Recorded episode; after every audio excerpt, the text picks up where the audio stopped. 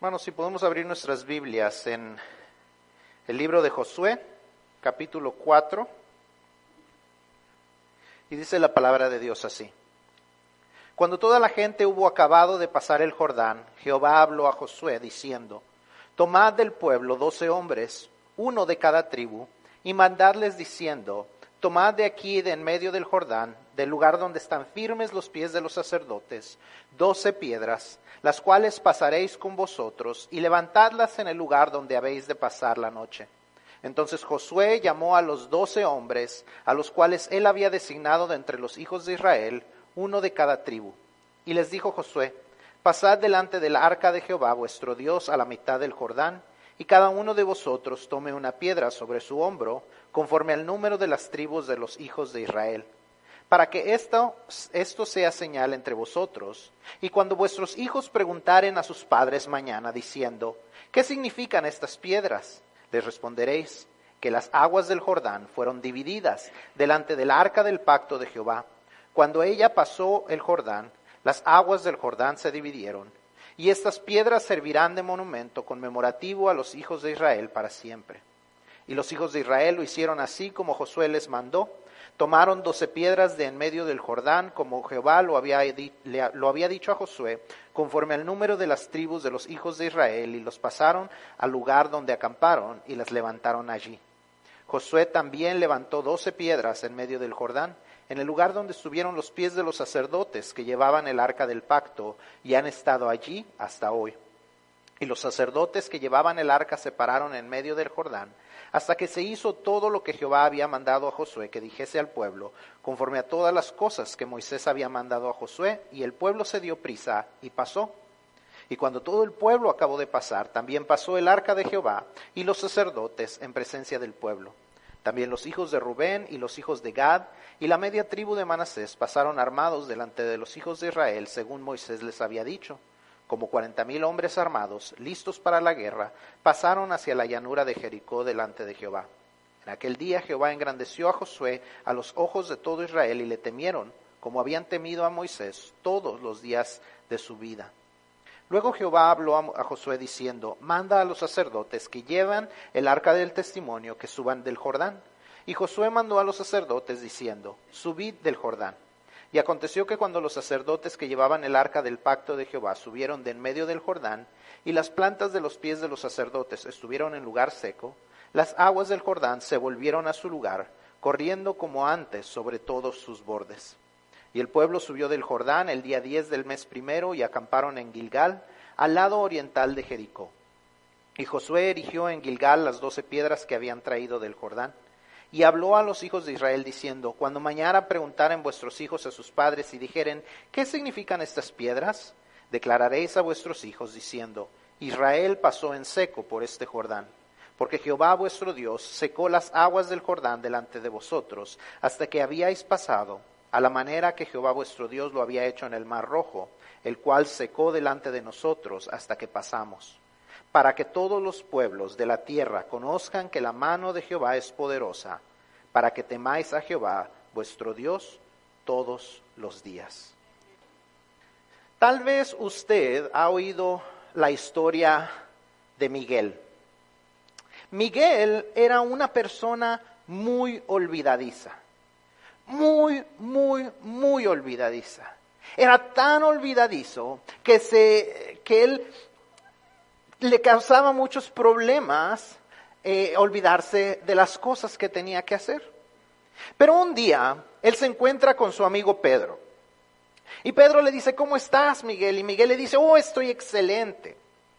Le dice, ¿te acuerdas de mi mal, de, de aquel mal que tenía yo, de mala memoria? Aquel problema de mala memoria que yo tenía, ¿Te acuerdas de eso? Le dice, sí, pues ¿cómo se me va a olvidar si tú eres bien olvidadizo? Le dice, mira, eso quedó en el pasado. Ya arreglé ese asunto por completo. Le dije, mira, le dijo, mira, fui a unas clases, a unos entrenamientos y comencé a aprender cosas y ahora las cosas ya no se me olvidan. Ese problema de la memoria ha quedado atrás. Ah, pues qué bueno, ¿no? Le dice Pedro, le dice, ¿y, y cómo se llama ese entrenamiento? Le dice, Ah, mira, ese entrenamiento se llama, se llama, mira, ahorita se me fue, pero déjale pregunto a mi esposa porque mi esposa fue conmigo. Y entonces voltea a ver a su esposa y le dice, y voltea a ver a Pedro y le dice, oye, este, ¿cómo se llama la flor esa larguita roja con un tallo que tiene espinas? Le dice, Rosa, ándale, Rosa. Rosa, ¿cómo se llama el entrenamiento al que fuimos? En ocasiones, la mala memoria puede ser chistoso, siempre y cuando no sea la nuestra, siempre y cuando no nos afecte a nosotros o a las personas que son importantes para nosotros. Pero algo que se ha usado desde la antigüedad para tratar de corregir los problemas de la mala memoria es crear algún tipo de memorial. Un memorial es normalmente algún monumento, alguna placa, algo, algo que conmemore a una persona o a un evento especial. En este país existen un sinfín de memoriales a los héroes de las guerras, a presidentes, a eventos específicos que son parte de la historia de esta nación. Para aquellos que son de otros países, seguramente conocen también lugares o memoriales, distintos eh, monumentos que nos hacen recordar cosas o eventos o personas que fueron importantes dentro de la historia de esa nación también. De igual manera, algo que nosotros tenemos que hacer en nuestras vidas para, como hemos estado hablando en las últimas semanas, terminar el año en una buena nota y comenzar el 2019 también en una buena nota, es crear memoriales en nuestra vida. Es por esto que el tema de hoy se llama amnesia anulada. A ver si esto quiere funcionar. Ahora sí funcionó. Eh, la amnesia, de una manera como un término médico, se define como la pérdida parcial o total de la memoria. Normalmente es causada por un trauma, un golpe o por sustancias como el alcohol y las drogas. La gente olvida de alguna manera lo que ha sucedido. Todos hemos visto tal vez programas en la televisión donde alguien se golpea la cabeza y olvida lo que ha sucedido. También hay personas que toman demasiado, hacen cosas eh, que cuando se les quita la borrachera, dicen, no me acuerdo haber hecho eso. Eso es la amnesia. Y, y, cuando les hablo hoy de amnesia, de anular la amnesia, no me refiero tanto a la amnesia física como a una amnesia espiritual. Aquel, aquella costumbre de olvidar lo que Dios ha hecho en nuestras vidas. Para la amnesia mental todavía en realidad no se encuentra un remedio, pero para la amnesia espiritual Dios ha creado una manera de que la podamos anular. Y esa es la creación de memoriales. En muchas ocasiones Dios le decía al pueblo que formaran memoriales, que hicieran cosas que les ayudaran a recordar lo que Él había hecho por ellos. Y hoy vamos a enfocarnos en uno de estos eventos. Antes de empezar a entrar lo que, lo que eh, ese mismo evento nos enseña ahora a nosotros, eh, seis mil, ocho mil años después, vamos a hablar un poquito de las, de las circunstancias, del contexto de, eh, de cuando esto estaba pasando. Moisés había sacado al pueblo de Israel, lo había sacado de la esclavitud en Egipto.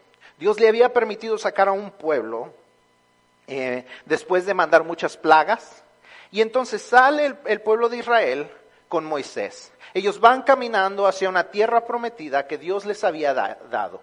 Les había dicho que era una tierra donde fluía leche y miel, era una tierra que era fértil, era una tierra que espías habían entrado y les habían dicho es una tierra donde las cosas son grandes en extremo, son cosas que son inimaginables, pero estos espías también les habían dicho no podemos entrar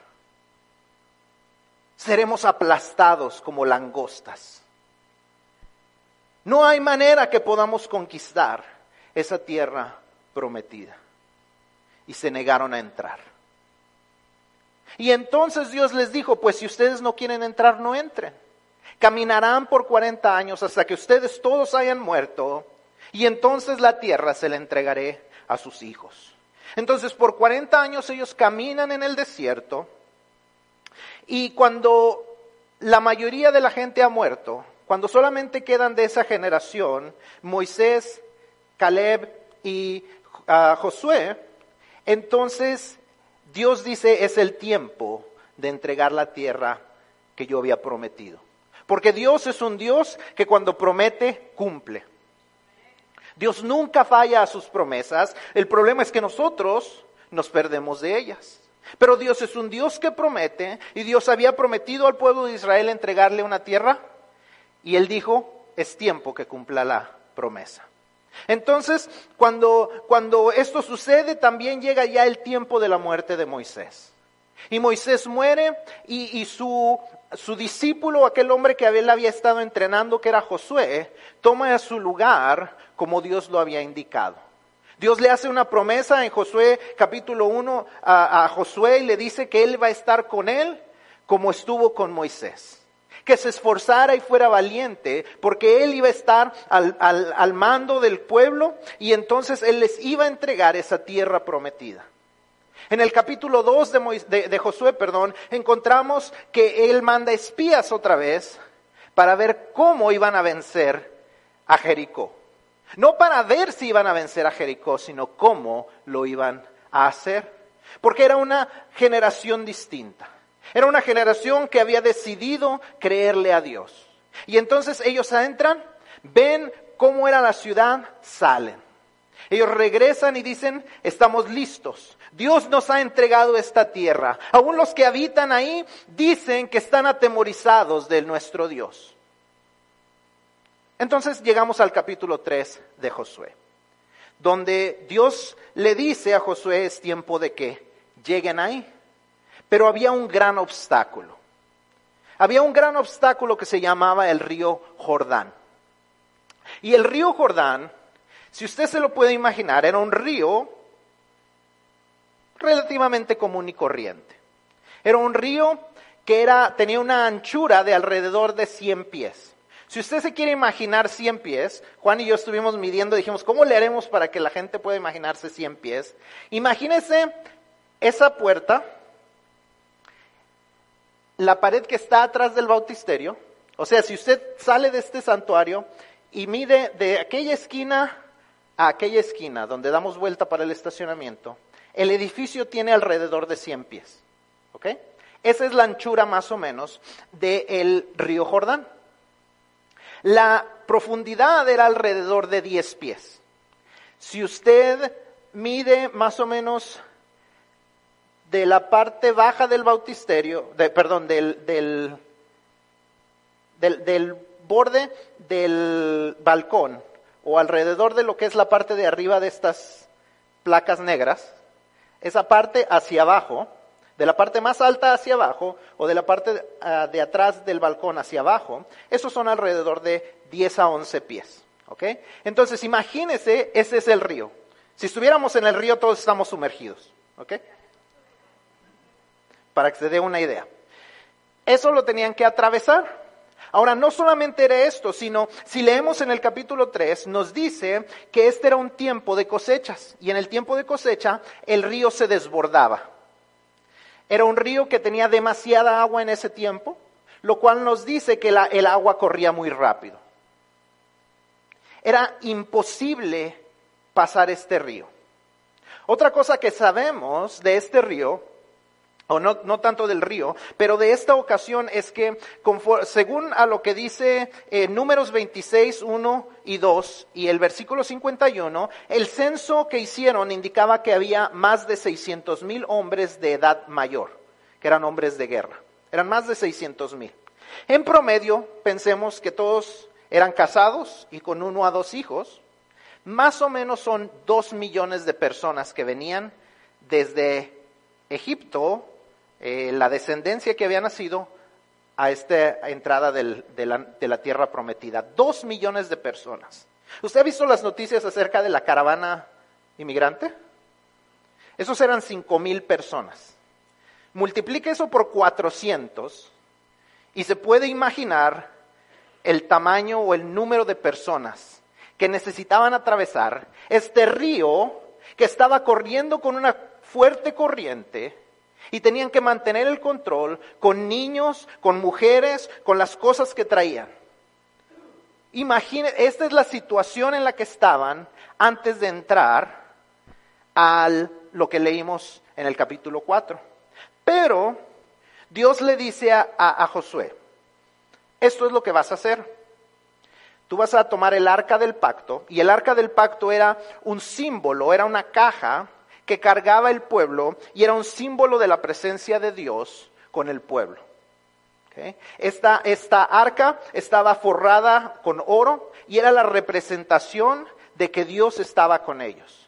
Y entonces le dice, vas a tomar a unos sacerdotes que caminen con esta arca. Y ellos van a caminar con el arca, van a, van ellos a entrar dentro del río y van a llegar a la mitad del río. Y ahí se van a parar. Suena un poco imposible, ¿verdad? Pero como diría alguien famoso, todos los movimientos estaban fríamente calculados. Porque le dice Dios, cuando los sacerdotes mojen sus pies, se va a abrir el mar. Perdón, se va a abrir el, río. Cuando sus pies toquen la orilla, se mojen, el agua se va a detener. De un lado, del agua que venía la, del lado que venía la corriente, se va a detener el agua y el resto del agua va a seguir, se va a desaparecer. No solo eso, sino se va a secar la tierra por la que pasan. El agua se ha detenido, esa agua que venía con una corriente fuerte, se ha detenido como una pared el resto del agua ha corrido y el resto del agua que quedaba no sé si se evaporó, qué fue lo que sucedió, pero el agua eh, se había desaparecido y la tierra estaba en seco.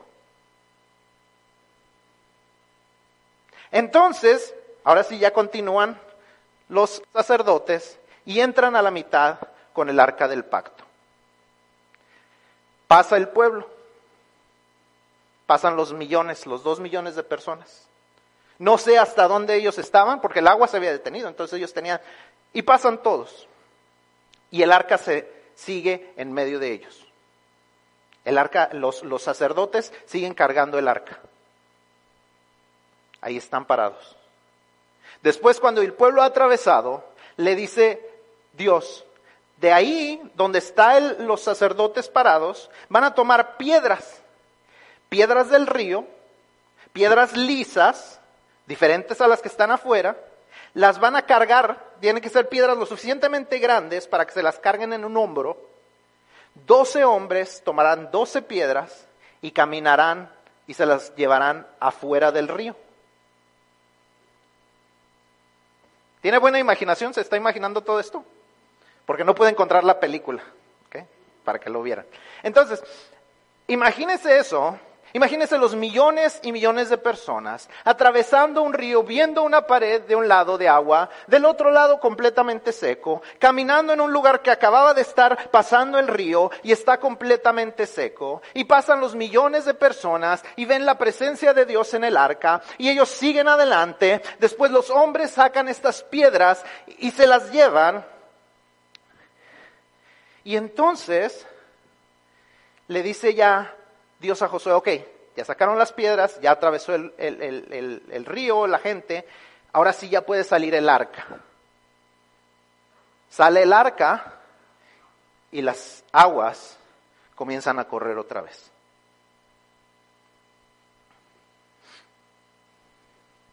Entonces ya tenemos una, una, una, imagen mental de lo que sucedió, del milagro que ellos habían experimentado yo creo que nuestra mente no nos da para imaginarnos lo que verdaderamente sucedió.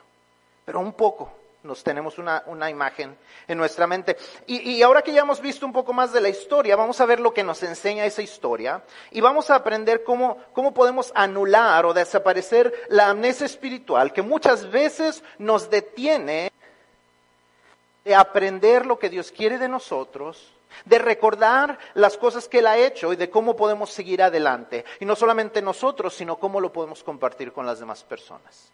Cuando no tenemos esos memoriales, nos perdemos de grandes cosas. Entonces, vamos a ver lo primero que podemos aprender. La primera lección que aprendemos es la fuente de la mayoría de los memoriales. Vamos a ver de dónde provienen la mayoría de nuestros memoriales. What is the source of our memorials? ¿Cuál es la fuente? ¿De dónde vienen nuestros memoriales? En la historia que vimos, Dios por medio de Josué le manda al pueblo a construir un memorial. Y este memorial, como les decía, son doce piedras, doce piedras grandes, doce piedras lisas, distintas a las piedras que había fuera del río. Habían sido alisadas por el paso de la corriente del agua. Eran grandes, eran pesadas. E, era, era algo visual, algo que se estaba poniendo para que la gente pudiera recordar lo que había sucedido. Eran doce piedras que habían sido sacadas de en medio del agua. Salieron las piedras eh, de un lugar no de donde ellos acababan de estar. Antes de que ellos cruzaran, dice la Biblia que habían estado descansando en el campamento. No, habían, no las habían traído del lugar de descanso. Tampoco las habían recogido ya que habían atravesado y que estaban a punto de recibir la tierra prometida. Estas piedras las habían tomado del lugar de donde ellos habían estado, del lugar donde ellos habían experimentado lo, lo, imposible. Los habían traído de la profundidad del río que era imposible de atravesar. Venían estas piedras del lugar donde el poder de Dios se había manifestado y que había hecho lo que era imposible para el pueblo, hacer que todo el pueblo atravesara seguro entre el agua, sin peligro de ahogarse ni de atorarse en el lodo. Las piedras venían del lugar donde el pueblo había pasado en seco. La fuente de nuestros memoriales tampoco es de los tiempos de paz. Nuestros memoriales no vienen desde cuando todo está yendo bien. Nuestros memoriales tampoco vienen de cuando ya hemos recibido lo que esperábamos. La fuente de nuestros memoriales debe ser aquel momento en que Dios nos permitió ver su sanidad cuando los doctores se habían dado por vencido.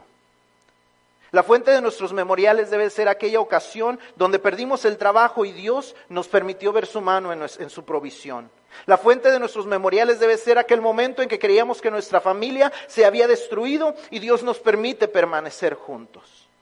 Las piedras salieron exactamente del lugar donde había sucedido lo imposible, de donde, aquella, de donde estaban ellos sufriendo, del medio de la situación imposible donde Dios se manifestó. De donde podemos decir, estaba yo a punto de darme por vencido, pero Dios. Y cualquier cosa que venga después de esa frase. Pero Dios nos dio el dinero que necesitamos. Pero Dios sacó a mi esposa del hospital. Pero Dios no permitió que nos divorciáramos. Pero Dios nos salvó de ese accidente. Pero Dios, pero Dios, pero Dios. De ahí vienen nuestros memoriales. La fuente de nuestros memoriales no es cuando todo está yendo bien, sino cuando estamos pasando por las dificultades. La fuente de nuestro testimonio es de aquellos momentos donde estábamos solos, donde nadie podía hacer algo por nosotros, pero Dios se manifestó. Ahí es de donde vienen nuestros memoriales. La fuente de nuestros memoriales eh, es aquel lugar donde Dios estuvo con nosotros. Vemos que las piedras, dice, eh, que venían del lugar donde habían estado parados los sacerdotes. ¿Qué es lo que es importante acerca de eso? El arca había entrado antes que ellos y había salido después que ellos. Dios, la presencia de Dios entra a nuestros problemas aún antes que nosotros. Y la presencia de Dios está aún detrás de nosotros cuando nos va sacando de los problemas. Nuestros memoriales son de aquel lugar donde Dios se manifestó, donde la presencia de Dios estuvo ahí, donde podemos recordar exactamente lo que Él hizo la fuente de nuestros memoriales debe ser aquel momento en que pudimos ver a Dios ir delante de nosotros, sacar la cara por nosotros cuando nadie más podía o quería hacerlo. Puedes pensar en esa situación. Muchos de aquí seguramente lo pueden hacer. Esas situaciones difíciles no deben ser los momentos en que nos sentimos traicionados o que nos sentimos eh, que nos deprimimos o que sentimos que, que si no hubiéramos cometido ese error las cosas serían más fáciles. Ese debe de ser el momento en que decimos, pero Dios estuvo conmigo. Pero Dios nunca me abandonó. Nadie más sabía y entendía lo que estaba sucediendo en mi vida, pero Dios estaba ahí. Nadie más me podía decir que ellos entendían, porque nadie había pasado algo como lo que yo pasé, pero Dios pasó delante de mí. Pero Dios me protegió, pero Dios me sacó adelante, pero Dios, pero Dios, pero Dios. La segunda cosa que aprendemos en esta historia es la razón de la existencia de los memoriales. Ya vimos la fuente de la mayoría de nuestros memoriales. Ahora, ¿cuál es la razón de la existencia de los memoriales? Si vamos al versículo 23, a los versículos 23 y 24, vemos que Dios les da tres razones a Josué por qué era necesario que construyeran los memoriales. Hay tres razones principales que Dios le da para que Josué le enseñe al pueblo a construir este memorial. Número uno es probarnos que Dios no es un Dios de chiripa. ¿Sí sabemos lo que es eso? Una chiripada. Algo que no vuelve a suceder. A fluke.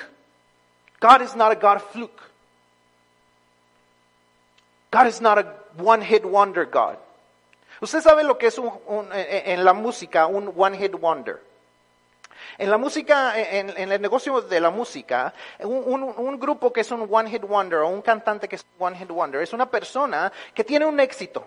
Que sale una canción y ah, está pegada, pero toda la gente le escucha y usted ya entra a las tiendas y toda la gente le escucha y lo oye en los carros y, y así, y así, y sacan los videos y todo. Y, de repente, nunca ese grupo o esa, o esa persona vuelve a tener un éxito. esa canción, esa canción lo hizo gran, eh, eh, eh, famoso en gran manera, pero usted nunca vuelve a oír de ese, de ese grupo. Nunca pueden igualar el éxito que tuvieron con esa canción. Dios no es así. God is not a one-hit wonder. God is not a God of flukes. He didn't just get lucky when he decided that he was going to open the Red Sea. He didn't just say, oh, well, let's see what happens. He knew what he was going to do. He knew what he could do. And he also knew that he could do it again. And so he knew he could do it again when the people had to go through the river through the Jordan River, it was necessary that he, he showed them that just what he did 40 years before, he could do it again. Que cuando Dios le dice al pueblo, yo no soy un Dios de chiripa, no fue una chiripada que yo pude abrir el mar rojo, yo les voy a demostrar que yo sigo siendo el mismo, soy el Dios que abrió antes, que abre ahora y que seguirá abriendo los ríos, los mares y todo lo que Él quiera abrir por los siglos de los siglos, porque Él es el Dios todopoderoso. Yo no soy un Dios de chiripa, te voy a demostrar que soy el Dios sobre todas las cosas. Era lo primero que él le dice. Le dice, así como estuve con ellos en el, en el mar rojo, así sigo siendo el mismo Dios. Es necesario que pongan estas piedras para que ellos se acuerden que cuando les tengan que contar a sus hijos que yo hice algo en el pasado y lo volví a hacer. Y que si es necesario lo volveré a hacer. Y que si ellos me necesitan, los ayudaré también a ellos. La mayoría de esa generación no había visto el mar rojo abrirse, pero seguramente habían oído de sus padres cómo Dios lo había hecho, pero ahora lo experimentaron ellos mismos. Los memoriales son para que recordemos que Dios estuvo con nosotros en el pasado, está con nosotros en el presente y estará con nosotros en el futuro. Su poder no se ha minorado, su alcance no se ha cortado. Él sigue siendo el mismo Dios que dijo en Isaías 41:13, porque yo Jehová, tu Dios, porque yo soy Jehová, soy tu Dios, quien te sostiene de tu mano derecha y te dice, no temas, yo te ayudo. Después en el 43.2 dice, cuando pases por las aguas, yo estaré contigo. Y si por los ríos, no te anegarán. Cuando pases por el fuego, no te quemarás, ni la llama arderá en ti. Yo soy el Dios que no te promete que no tendrás problemas, pero soy el Dios que te promete que cuando los problemas vengan, yo estaré contigo. Y yo tengo el poder de sacarte de los problemas porque te saqué de problemas en el pasado, te estoy sacando de problemas en el presente y en el futuro te seguiré sacando de los problemas. Yo estaré contigo. Ese es el Dios que nos manda a hacer memoriales. Ese es el Dios que nos manda a hacer cosas que nos recuerden que su poder no ha cambiado. Esa es la primera razón que Dios le da a Josué. La segunda razón que le da es para dar testimonio a los demás. La segunda razón es que Él quiere dar testimonio de su poder y que quiere que nosotros demos testimonio de ese poder de Dios en nuestras vidas a los no creyentes. Era necesario que ellos tuvieran memoriales que les ayudaran a dar testimonio a todos los que estaban a su alrededor del gran poder de Dios. Es necesario que la gente sepa que no es por nuestras capacidades ni por nuestra buena suerte, sino por la manifestación del poder de Dios en nuestras vidas. Que cuando Él les dice, es necesario que ustedes tengan este memorial para que los pueblos de alrededor sepan que la mano del Señor es poderosa. That the hand of the Lord is mighty. You must confess to others that the hand of the Lord is mighty. You must have something to tell. You must have something that you can witness with, that you can tell people. The hand of the Lord is mighty que la mano de Dios es poderosa, que le puedas dar testimonio a los demás, es la segunda razón de los memoriales. Y por último, la tercera razón que Dios les da es que tengamos algo que nos recuerde que el poder experimentar el poder de Dios en nuestras vidas demanda una completa fidelidad a Él. Experimentar el poder de Dios en nuestras vidas demanda una completa fidelidad a Él. Cuando,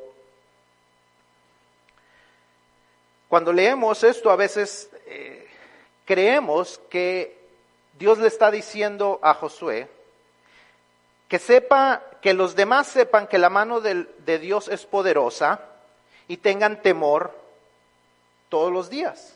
Pero no, el versículo hace una separación que los demás deben de saber que el poder de Dios, que la mano de Dios es poderosa, pero ustedes, los creyentes, deben de ser los que deben tener temor todos los días. Eso es lo que dicen esos versículos. El tener temor es para nosotros, para aquellos que hemos experimentado el poder de Dios. Y cuando habla de temor no es que estemos asustados, sino como dice Hebreos 12, 28, 29, tengamos gratitud y mediante ella sirvamos a Dios agradándole con temor y reverencia, porque nuestro Dios es fuego consumidor. Este es el Dios que se manifestó a Moisés, el Dios que se manifestó a Josué y que se sigue manifestando delante de ti y de mí. Un Dios amoroso, pero también un Dios digno de ser temido por su gran poder. Es un Dios que tiene el poder para rescatarnos, pero también es un Dios que puede destruirnos. Es un Dios que tiene el poder de consumirnos. Si fallamos, en nuestra obediencia a Él.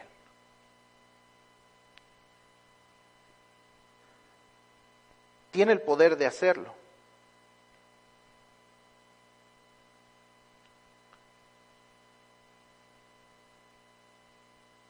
Ese es el Dios al que debemos de temer. Ahora, es el mismo Dios que nos promete que nada nos puede separar de Él.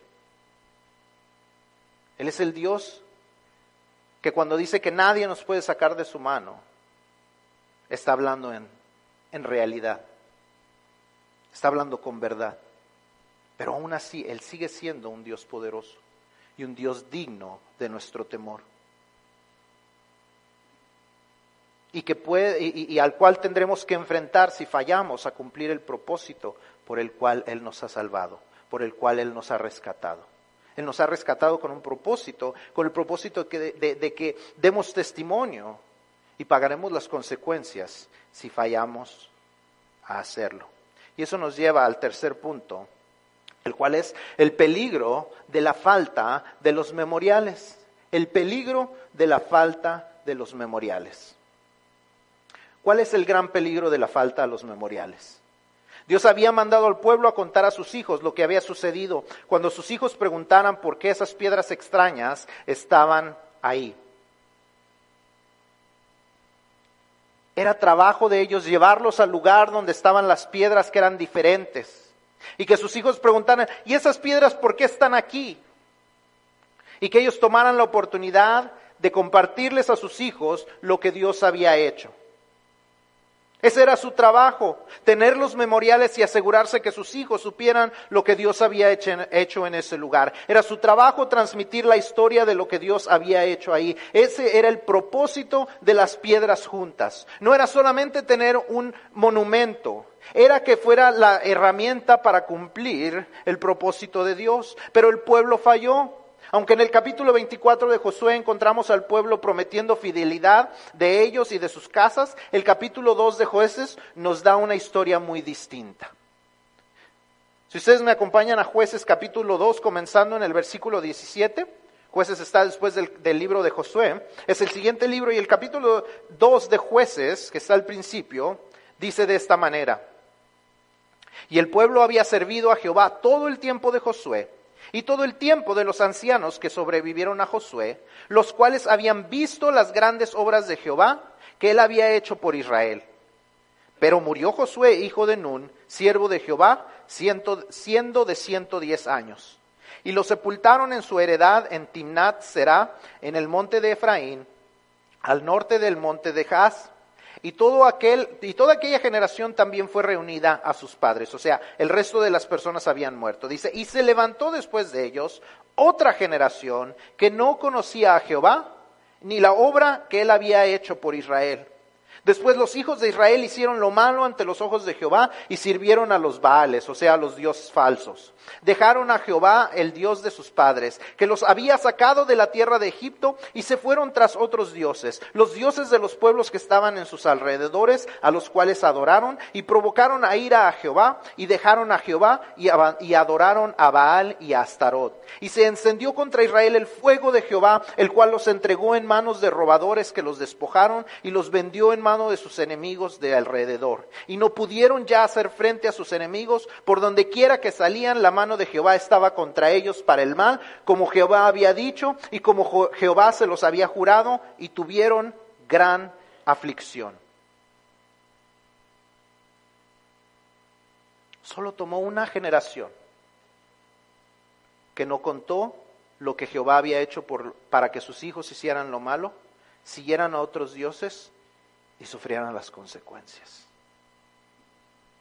Una generación, un grupo de personas que dijeron, no necesitamos recordar, no necesitamos contar, no necesitamos las piedras, no necesitamos a Dios.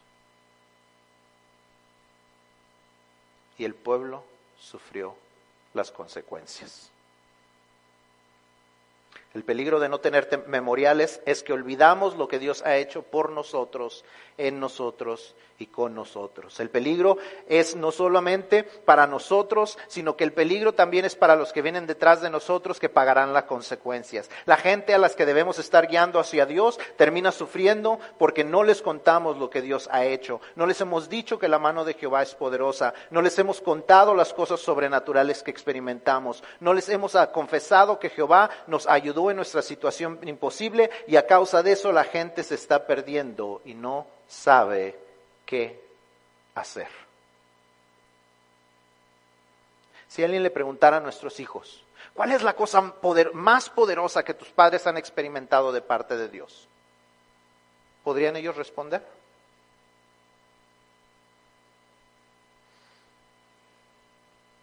Si nuestros hijos les preguntase a alguien, ¿qué es lo más poderoso que tus padres han experimentado de parte de Dios? podrían nuestros hijos responder.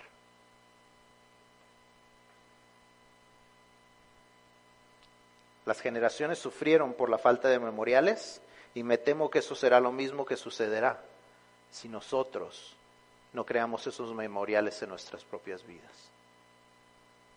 Es nuestra responsabilidad hacer lo que dice el Salmo 78.4, no callarnos, sino contar a la generación venidera las alabanzas de Jehová y su potencia y las maravillas que Él hizo, no solo a nuestros hijos, sino a todo el mundo a nuestro alrededor. Es nuestro trabajo hacerlo. ¿Cuál es tu memorial? ¿Cuál es aquel momento en que puedes pensar que Dios actuó a tu favor e hizo algo imposible? Todos los que hemos creído en Dios, todos los que le hemos entregado nuestras vidas, tenemos al menos uno. Y ese es el momento en que Él nos tomó de la perdición a la salvación. De muertos en el pecado a vivos eternamente. Todos hemos experimentado al menos un milagro sobrenatural de parte de Dios. Pero la mayoría de nosotros hemos experimentado más que eso.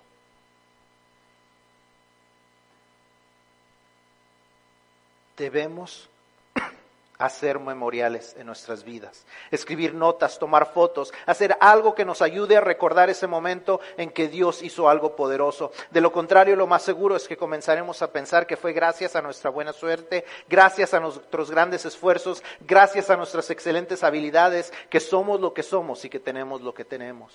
Es importante que tengamos memoriales. Esta mañana tengo un regalito para ustedes. Les voy a dar una de estas a cada, un, a cada lado. Tomen una, es una piedra de río. Tomen una y pásenla. Tomen una piedra de río y pásenla. Se pueden quedar con ella. Espero que sean suficientes, creo que deben de serlo. Y quiero que todos tomen una piedra. Y cuando usted tenga la oportunidad, escriba una palabra sobre ella y haga de esa piedra un memorial. Escriba el milagro que Dios ha hecho por usted. Una palabra, salvación, sanidad, restauración, matrimonio, nacimiento, trabajo. Y llévese esa piedra a su casa. Y por favor póngala en un lugar donde usted la va a ver constantemente. Para terminar este año y para el próximo año. Que este sea el primero de muchos memoriales que usted ponga delante de su vida. Esta tarde, con las personas que usted coma, siéntese y cuénteles cuál es su memorial. Dígales, esta piedra de hoy en adelante me recordará este milagro. Me recordará esto que he visto. Cuando esté usted desanimado o en necesidad, regrese a ese memorial. No como un amuleto, ay, Dios, ayúdame, ayúdame. No, no es un amuleto, es un memorial. Es una oportunidad de decir, tú estuviste aquí y estarás aquí y estarás allá. Cuando usted está pasando por problemas, ah, tú tuviste poder aquí y sigues teniendo poder ahora. Ah, tú me has provisto en este tiempo y me vas a proveer hoy. Ah, tú rescataste de la enfermedad y ahora que estoy enfermo me sanarás otra vez. Que ese sea un recordatorio de la promesa de un Dios, que no es un Dios de chiripa, sino que es un Dios que siempre es fiel. Y cuéntele a la gente, comience a contarle a la gente por qué tiene ese memorial y por qué tiene más memoriales y por qué está creando más memoriales día tras día, por qué tiene los cuadros en su casa, por qué tiene esas piedras en su casa. Uno de los memoriales que nosotros tenemos en nuestra casa que tenemos enmarcado es la lista de cómo íbamos disminuyendo las cantidades de las cosas que íbamos pagando de nuestras deudas, porque ese es el milagro que Dios hizo en nuestras vidas, poder salir de deudas, poder eh, usar los principios que Él nos enseñó, poder ver sus maravillas en la provisión y poder decir cero deudas. Y cuando la gente puede ir a nuestra casa y ver ese cuadro y ver esas líneas y preguntar qué significan esas líneas, nosotros les podemos decir que la mano de Dios es poderosa y nos ayudó a salir de eso. Que cuando la gente vea esa piedra en su casa y diga, ¿y esta piedrita qué? ¿Fue algo que recogió tu hijo o qué? No, es un recordatorio de que Dios hizo esto y usted aproveche esta oportunidad para contar su testimonio. Dios nos ha dado el antídoto para la amnesia espiritual. ¿Quieres anular tu amnesia? Comienza a hacer memoriales. Comienza a hacer memoriales. Y cuando estés pasando los tiempos difíciles, acuérdate del Dios que ya hizo algo en el pasado, sigue siendo el mismo. Su poder no se ha minorado, su mano no se ha cortado. Él sigue siendo el mismo.